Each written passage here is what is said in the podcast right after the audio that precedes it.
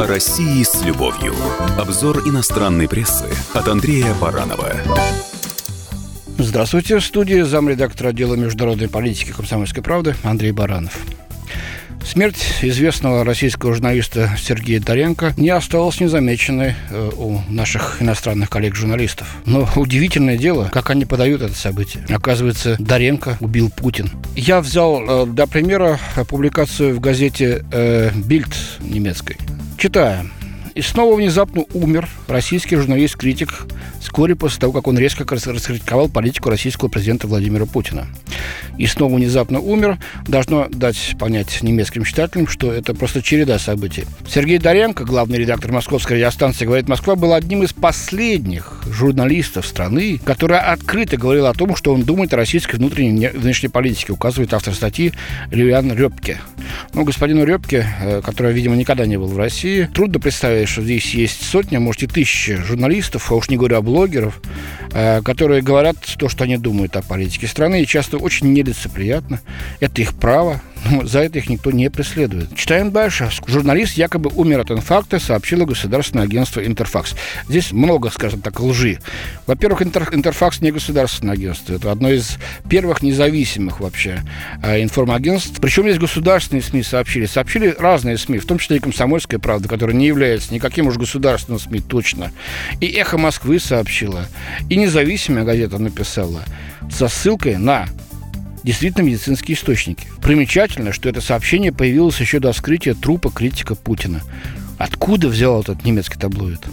Глупость. Читаем дальше. В глаза бросается и то, что незадолго до своей смерти Доренко резко раскритиковал политику Кремля, продолжает издание. В частности, он осудил власти страны за то, что сухой супержет продолжал и продолжает летать, несмотря на известные проблемы.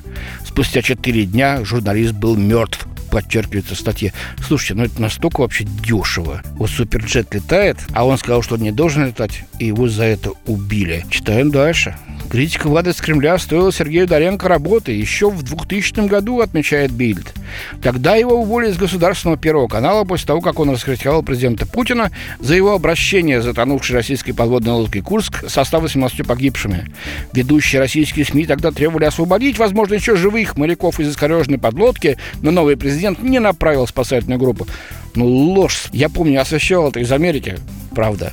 Освещал вместе с американскими подводниками. Направляли. И участвовали канадские лодки, которые, так сказать, пытались скрыть этот люк. Посмотрите. Критика Кремля стоила Доренко тогда увольнения.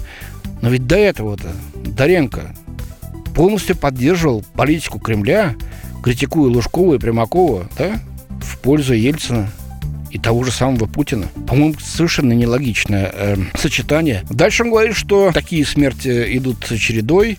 Вот говорит, что в прошлом году при крушении вертолетного, э, вертолета погиб российский прокурор, который якобы участвовал в кремлевской кампании против кандидатуры Хиллари Клинтон на президентских выборах США. Хорошо, сами написали слово «якобы». Ну, не смешно ли? В марте 2018 года в Лондоне был найден мертвым живший в миграции Николай Глушков. Это уже значит, все трупы собирают в одну компанию. Российская газета «Коммерсант», хорошо, хоть не написали государственная, сообщила, что на трупе имели следы удушения. Об этом якобы рассказали члены семьи Глушкова. Был ли это убийство или суицид, пока не ясно, говорит статья. Ну тогда и зачем все это давать?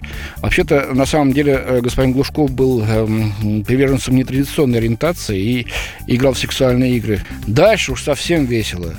При загадочных обстоятельствах скончался в 2013 году и российский медиамагнат Борис Березовский, который вступил в конфликт с Владимиром Путиным. Официально тогда говорили о самоубийстве посредством повешения. Кто говорил? По-моему, говорили британские власти. Но Бильд про это не упоминает. Семья Березовского считает это абсолютно неправдоподобным, указывает Бильд. Семья ничего подобного не высказывала. Похоронили Березовского, и на его могилу никто не ходит.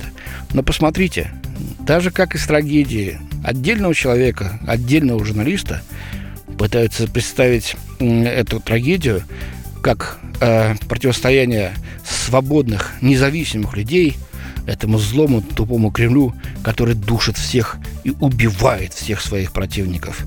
Но не глупость ли? С вами был Андрей Баранов, замредактор отдела международной политики «Комсомольской правды». О России с любовью. Обзор иностранной прессы от Андрея Баранова.